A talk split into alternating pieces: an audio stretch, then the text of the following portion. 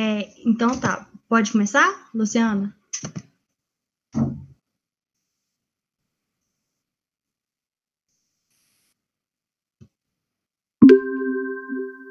Boa tarde, esse é o nosso primeiro podcast. Eu sou a Amanda, é, nós todos somos estudantes da Universidade Federal de Jataí, acadêmicos de medicina, e nós somos, eu sou a Amanda, aí vem a Luciana, Isadora, Stephanie, Thalia, Felipe, Vinícius, Breiner e a nossa orientadora, Edilaine. É, o nosso artigo que a gente tomou por base para a discussão de hoje, ele se chama Covid-19 e Insegurança Alimentar e Nutricional, ações do governo federal brasileiro na pandemia frente aos desmontes orçamentários e institucionais. E agora, para nortear a nossa discussão, eu gostaria de perguntar para a Luciana é, o que ela achou assim da, da questão das iniciativas do governo de maio a junho desse ano, que é exatamente o período que fala na, no nosso artigo em questão. Então, Amanda, é, o artigo eu achei que ele comenta bastante a parte, principalmente da alimentação e da bolsa que o governo Bolsonaro forneceu, né, durante esse período de pandemia. Ele faz várias críticas ao governo, inclusive nas considerações finais ele deixa bem claro essas críticas, porque é como que o governo primeiro negou a pandemia e depois começou a falar ah, não, já que tem pandemia, a gente vai fornecer isso, mas, mas ele estava negando antes, não é mesmo? E ele também tocou numa questão muito interessante, que foi a questão é, do fornecimento de água, né? Porque até então a gente não sabia se é, o Covid era ou não transmitido pela água. E é um ponto a ser levantado, principalmente é, não só no Brasil, mas outros países que não têm essa água completamente tratada.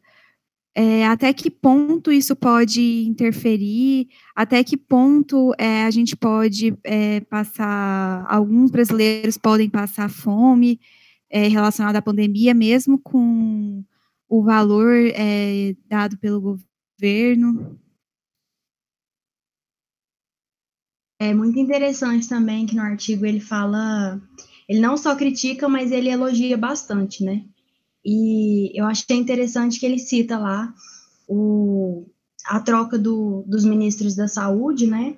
Fala exatamente isso, que eles negavam a situação da pandemia no começo, aí depois eles afirmavam, aí hora é emergencial, hora não é. Então, realmente, esse tema é muito pertinente. Outra coisa que eu achei interessante lá é em relação à, fome, né, das pessoas que estão em maior vulnerabilidade. Ele fala que as pessoas que estão sem condições de ter alimentos, elas vão comer o que elas têm disponível, né? E às vezes a gente faz doação de cesta básica, e na cesta básica vem o quê? Vem geral, praticamente carboidrato, né? Então, elas têm uma deficiência muito grande de hortaliças, principalmente nesse ano, por causa da pandemia.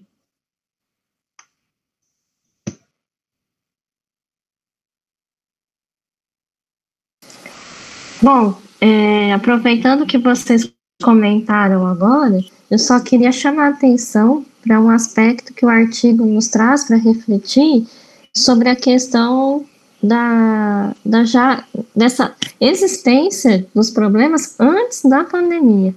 Né, que a pandemia serviu como um, um espaço para que esses problemas aparecessem, ganhassem uma dimensão maior.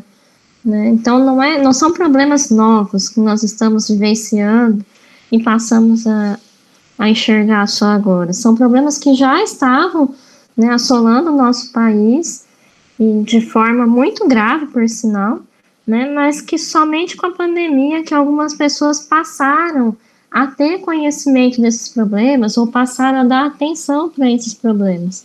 Né, são coisas já existentes. O que, que vocês acham?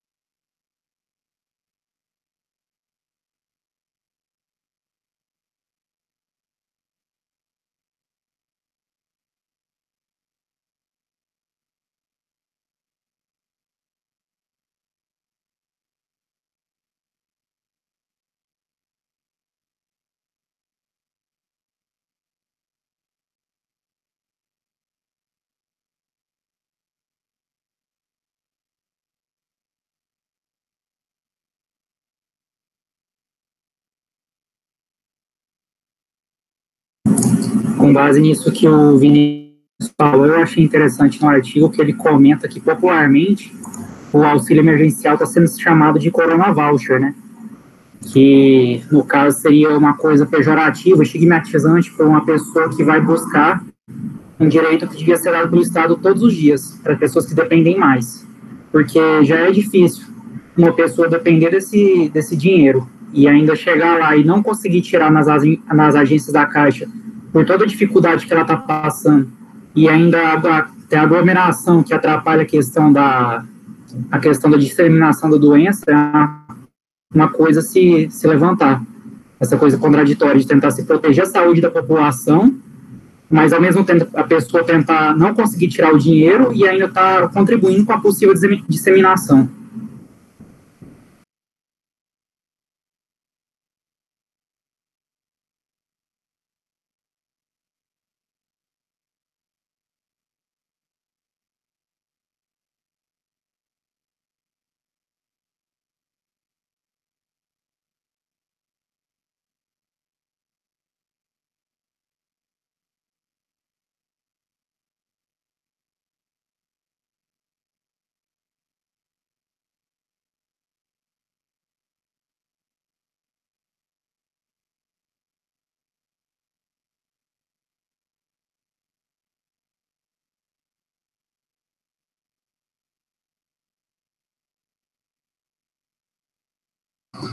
É, e a gente observou também que esses pequenos produtores rurais não conseguiram sobreviver com a sua produção durante a pandemia. Muitos passaram pelo, por falência, tiveram que fechar pequeno, seus pequenos negócios, então acabou aumentando. E o próprio voucher, né, o Corona Voucher que ele fala, é, não foi suficiente para poder atender essas demandas. Então, essa questão, tanto é, economicamente, prejudiciou muito a nutricional da, da população brasileira como um todo. E outra questão também do auxílio que tem que ser levado em consideração, que ele até traz assim por cima, é a questão das fraudes, né? Ele fala que o governo tem até tentado pesquisar, juntar os dados para impedir a fraude, para poder alocar essa verba de maneira mais correta, né? E eu dei uma pesquisada que a questão de fraude é muito preocupante, assim, para gera uma perda de verba muito grande. Tanto que já em setembro, lá em São Paulo, prenderam uma quadrilha que era especializada em fraude, de Bolsa Família, é, seguro-desemprego, uma operação até chamada de Operação Parasita, eles conseguiram prender essa quadrilha.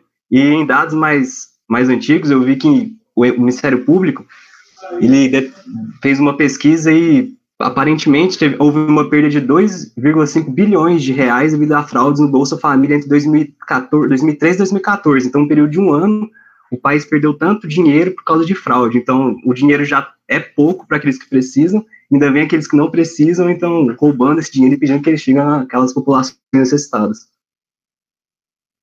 Então, Nossa, é muito alto, né, o valor? Eu não tinha noção disso, não. Tem também outra situação que eu vi relatos, é que tem muitas pessoas que têm o auxílio e aí não sei se são hackers, eu acredito que são hackers, conseguem invadir a conta dessas pessoas e pegar o dinheiro. Então, assim, é uma situação que realmente é, é triste, muito complicado. O que eu achei interessante também é que o artigo fala que algumas classes não foram atendidas é, pelo cadastro único para fornecer essa renda. Aí ele fala, inclusive, do veto aos agricultores familiares. E eu fiquei na dúvida se foi vetada essa renda para os agricultores familiares. Porque aí fala que coloque, isso coloca em risco o abastecimento alimentar deles. Eu também não achei isso muito claro no artigo. Eu acho também que, nesse sentido que a Luciana está falando também, que aborda a questão da, da nutrição das pequenas famílias, você também tem que pensar que no sistema de produção brasileiro, é, toda a produção são geradas por pequenos produtores rurais, que os grandes produtores rurais, eles exportam. Então, você tem que pensar que, a partir do momento que eu não consigo é, ofertar uma verba para os pequenos produtores rurais, você pode estar gerando um problema de, de abastecimento nacional. E isso vai atingir tanto as pequenas, os pequenos, as pessoas com menor renda, quanto as pessoas com maior renda futuramente. Os pequenos, as, é, as pessoas com menores rendas vão ser afetadas primeiramente, mas depois todo o país pode sofrer com isso juntamente.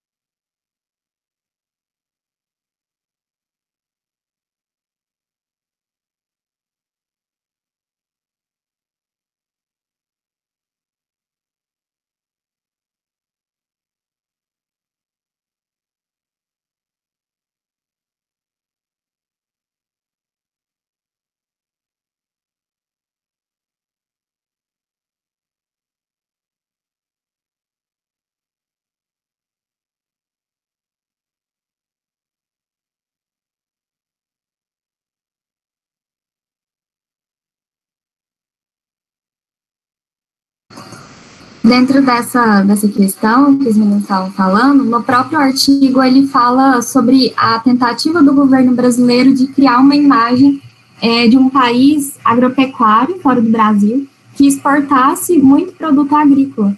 E com a, com a alta do dólar, abaixo do, do real, a exportação subiu absurdamente nesse, nesse quadro. Então, a falta de produtos brasileiros foi absurda.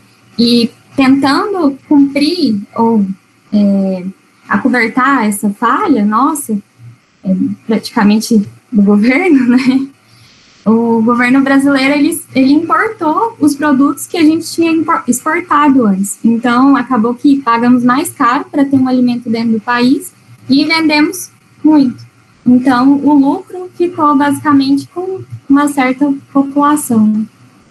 E essa questão também que a Isadora falou da desvalorização do real, ela é tão preocupante que eu estava pesquisando e, e, e vi que o real foi a segunda moeda que mais desvalorizou esse ano. Ela, em relação ao dólar americano, per perdeu um valor correspondente a 29,6%.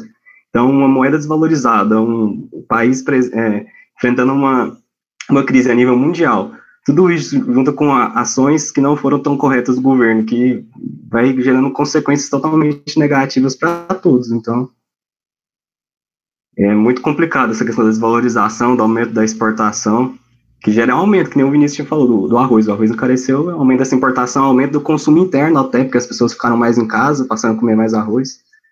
Então, muito complexo isso.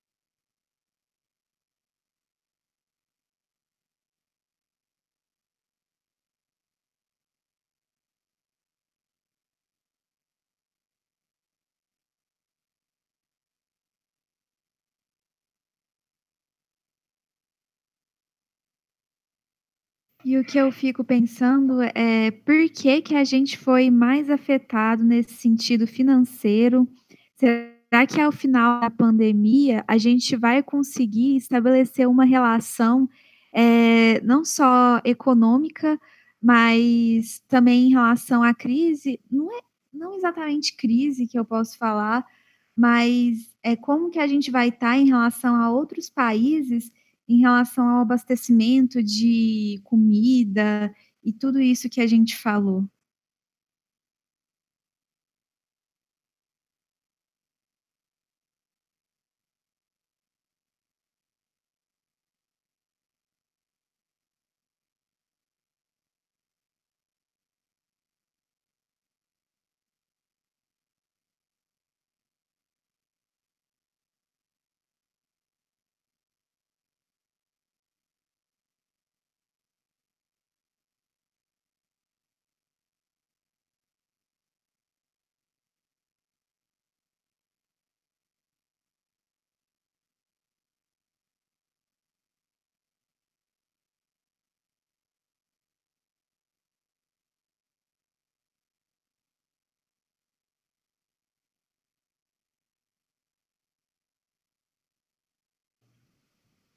E sobre essa questão que vocês estão falando, é, o artigo ele traz alguns dados, né? Ele fala que em 2019, 135 milhões de pessoas no mundo, né, apresentavam insegurança alimentar.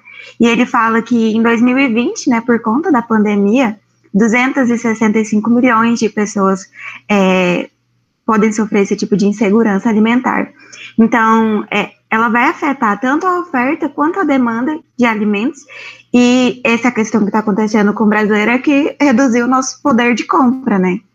Então, acaba que no início da pandemia, com 600 reais do auxílio emergencial, a população conseguia comprar uma quantidade de coisas, e hoje em dia, com esses mesmos 600 reais, a, a população tem um poder de compra menor, consegue comprar menos produtos inclusive produtos da cesta básica, que deveriam ser sempre menos taxados, né, deveriam ser mais baratos. E carne também, né, então proteína quase não, não existe, assim, na mesa do, do trabalhador que, que faz parte das classes sociais mais baixas e que já é menos favorecido sempre no Brasil. E eles falam que por causa disso, né, acaba que a, os nossos a questão nutricional também é muito prejudicada, porque ao invés de comprar fruta, que também está muito caro, às vezes a pessoa acaba comprando é, macarrão, alimentos industrializados. Então, além de prejudicar nosso poder de compra, prejudica é, a nossa alimentação como um todo, inclusive a parte nutricional. Essa questão da parte nutricional, ele traz bem claro assim em relação às hortaliças, né? Que ele diz que a partir de um estudo, não lembro exatamente qual em si, que, que demonstrou nesse estudo foi que as, os grupos com maior renda, maior renda, eles conseguem comprar mais hortaliças que o grupo com menor renda. E não é uma questão tipo de escolha daquele grupo em si, é, causa, é em relação a, ao dinheiro também, principalmente, porque ele fala, afirma que foi feito um estudo numa comunidade no Rio de Janeiro, eles onde eles subsidiaram uma determinada venda de hortaliças e o, aumento, e o consumo de hortaliças ali aumentou. Então é uma questão muito assim da falta de renda dessa população mais vulnerável que não consegue comprar as hortaliças e, consequentemente, vai ter uma, uma alimentação prejudicada e um déficit nutricional muito grande. Tem outro porém também que ele cita lá, que como a gente está na época de incertezas, né, no começo não sabia como que funcionava a questão da transmissão do Covid, muita gente que tem condição financeira deixou de consumir verduras, frutas e hortaliças justamente por medo de adquirir a doença. Então, além da questão econômica, tem a questão do terrorismo, assim, de medo de pegar essa doença. Pessoal, só queria mencionar uma coisa aqui, que, que lembrando que esse artigo que a gente escolheu debater hoje, ele é bem é, bem crítico né, ao nosso cenário atual. E ele traz, inclusive, para discussão a questão de que o Programa Nacional de Alimentação Escolar não previa essa excepcionalidade de uma emergência sanitária. Então, não se sabia como reagir perante isso. Né? E com o fechamento das escolas, os estudantes ficaram desassistidos e os alimentos não chegaram até esses, esses estudantes até que eles adaptaram, né? Até que eles fizeram uma adaptação a esse cenário para que as famílias pudessem passar a receber esses alimentos, né? E eles passaram a receber esses alimentos de agricultores familiares, pelo que eu entendi no artigo. Né? Só que enquanto isso não foi organizado, as crianças ficaram sem receber esses alimentos. Né? Então, observem a fragilidade do nosso sistema, seja do nosso sistema de saúde nesse ponto, mas também no sistema educacional. Né? Será que nós estamos preparados para uma próxima pandemia? O é, que, que adianta eles terem uma, uma, uma atitude remediadora, né? mas não alterarem o programa nacional já de forma permanente? Até porque já saíram várias reportagens né, chamando atenção para que essa é só a nossa primeira pandemia, né, que outras pandemias podem vir por aí. Então fica aqui também essa reflexão. E sobre isso, uma coisa interessante também é que deveria haver um diálogo maior entre as esferas do governo, né? É, é o Programa Nacional de Alimentação e é, Garantia Nutricional, né? É, ele podia ser melhor gerenciado e fazer acordos, por exemplo, com é, o Ministério da Economia e da Saúde, porque se existe, por exemplo, uma demanda dos pequenos produtores de vender e de ter a sua própria renda, e existe a das pessoas de comer e desse alimento chegar até lá, é, o governo podia possibilitar que isso acontecesse, sabe? De fazer o alimento chegar para a população que está precisando é, por meio do diálogo entre essas esferas, porque as duas existem e e podem ser usadas e seria muito bom para todos os lados.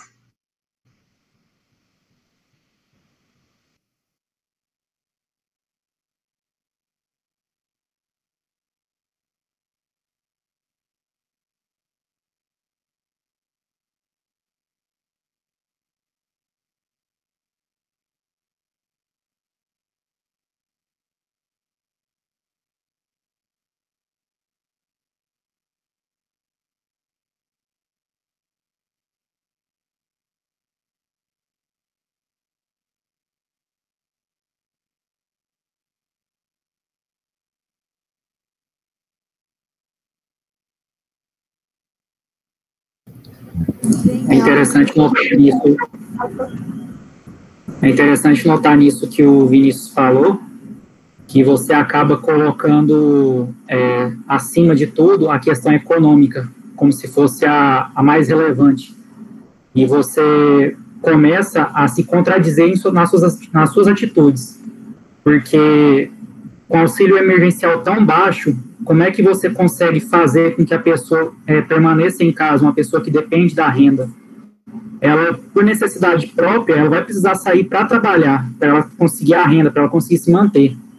Então, é, você contradiz vários princípios, né? É, até você entra até na questão do SUS, quando você propõe a questão da equidade, da universalidade, tipo, é, os parâmetros não são iguais. Então, você começa a valorizar aquelas pessoas que têm uma condição é, maior de renda e desvalorizar aquelas que não têm um aporte financeiro tão bom. Essa questão que o Felipe falou é, é muito importante mesmo e complicado em si, porque, por um lado, para você impedir a disseminação do, do vírus, você tem que fazer isolamento social, mas com isolamento social muito intenso, você vai gerar um, uma crise econômica muito forte, que daqui uns, que o, como o Vinícius falou, as consequências vão ser por, provavelmente por décadas, ou então tem que ser muito bem equilibrada essa, essa questão, você tem que fazer uma abordagem que visa, claro, impedir a disseminação do vírus de maneira científica e isolando, utilizando todas as medidas protetivas, mas também não pode esquecer da, do trabalho em si, né, porque se você não permitir que a reduzir a mortalidade pelo vírus e não cuidar da economia, a mortalidade em decorrência da crise econômica vai ser maior até que a que o vírus poderia causar. Então, é uma questão que tem que ser muito debatida e que está muito polarizada, né? Tem que ser um, uma, tinha, o governo tinha que debater, todo, a comunidade acadêmica também, para chegar a um ponto de equilíbrio, porque você pode salvar um indivíduo, proteger ele do coronavírus, mas também você pode acabar matando ele pela falta de comida em casa, né? Que nenhum artigo traz sobre a questão da da desnutrição. Então é muito complexo mesmo.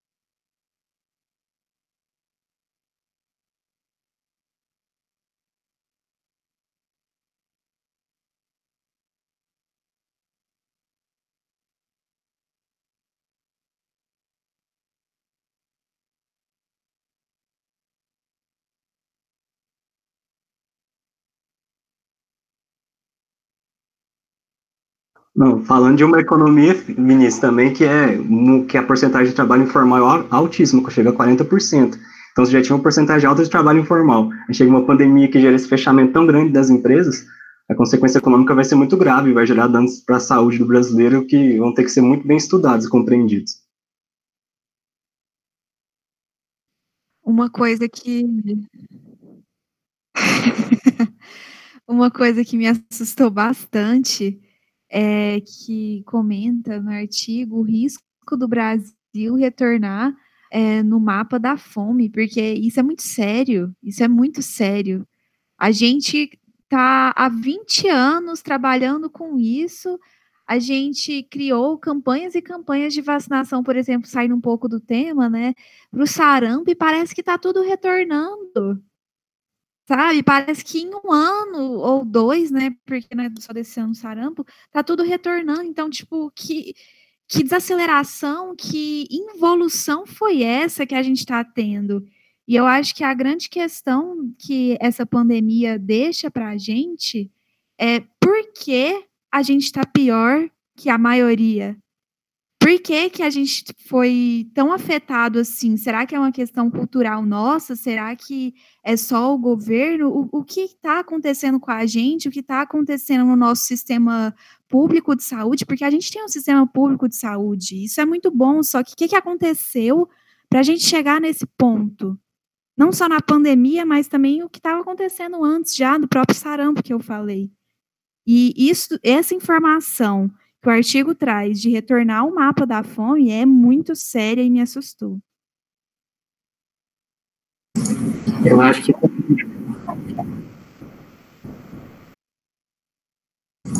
com base nisso que a, a Luciana falou, eu acho que um pouco é, que a gente tem que levar em conta é que os conceitos nossos, eles não são aplicados na prática, a gente vive muito na questão da utopia.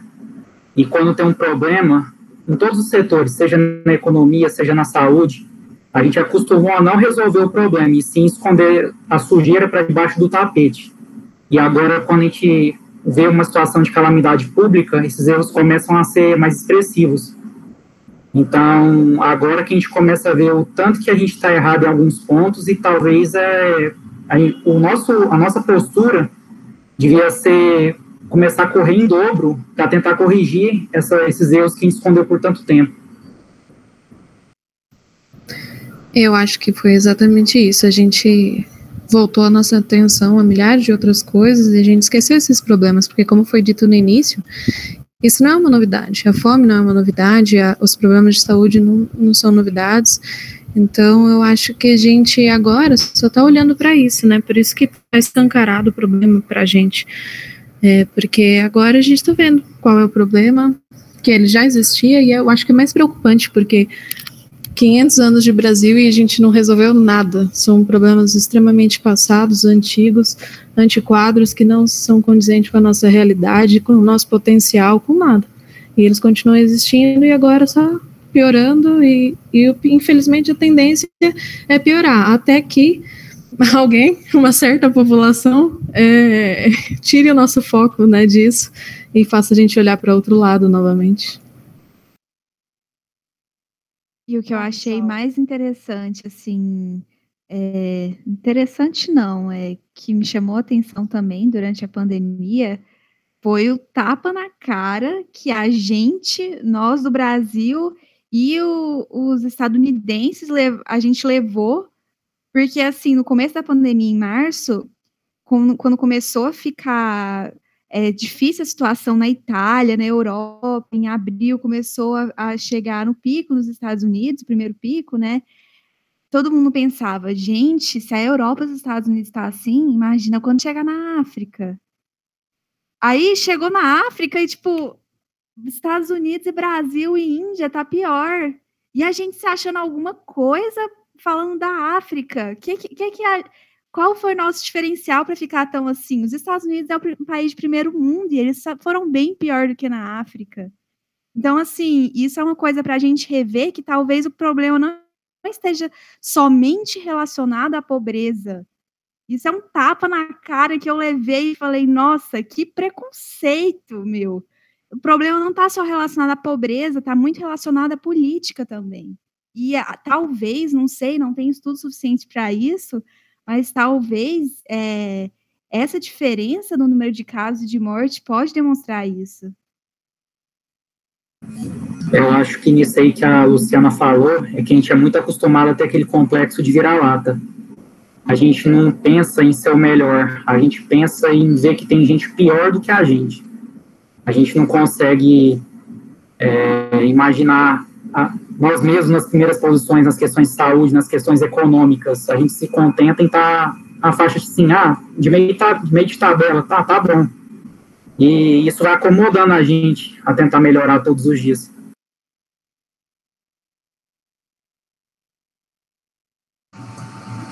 O que a gente observa também é que a maioria das pessoas não querem saber dos números. Elas acham que são tudo invenção, que é tudo fictício. E eu só queria deixar esse comentário. Bom, pessoal, acho que agora a gente pode encerrar. É, a discussão foi muito pertinente. Eu acredito que conseguimos trazer os, os pontos assim de maior relevância da nossa situação da Covid-19 e do artigo. É, aprendemos muito com essa pandemia e eu acredito que a partir de agora muitas coisas vão ser mudadas, né? Tanto a nossa questão de, do sistema de saúde pública, quanto a nossa higiene pessoal, a nossa higiene coletiva. Então, são vários pontos que a gente trouxe para ser refletidos mesmo. É, obrigada a todos e uma ótima noite.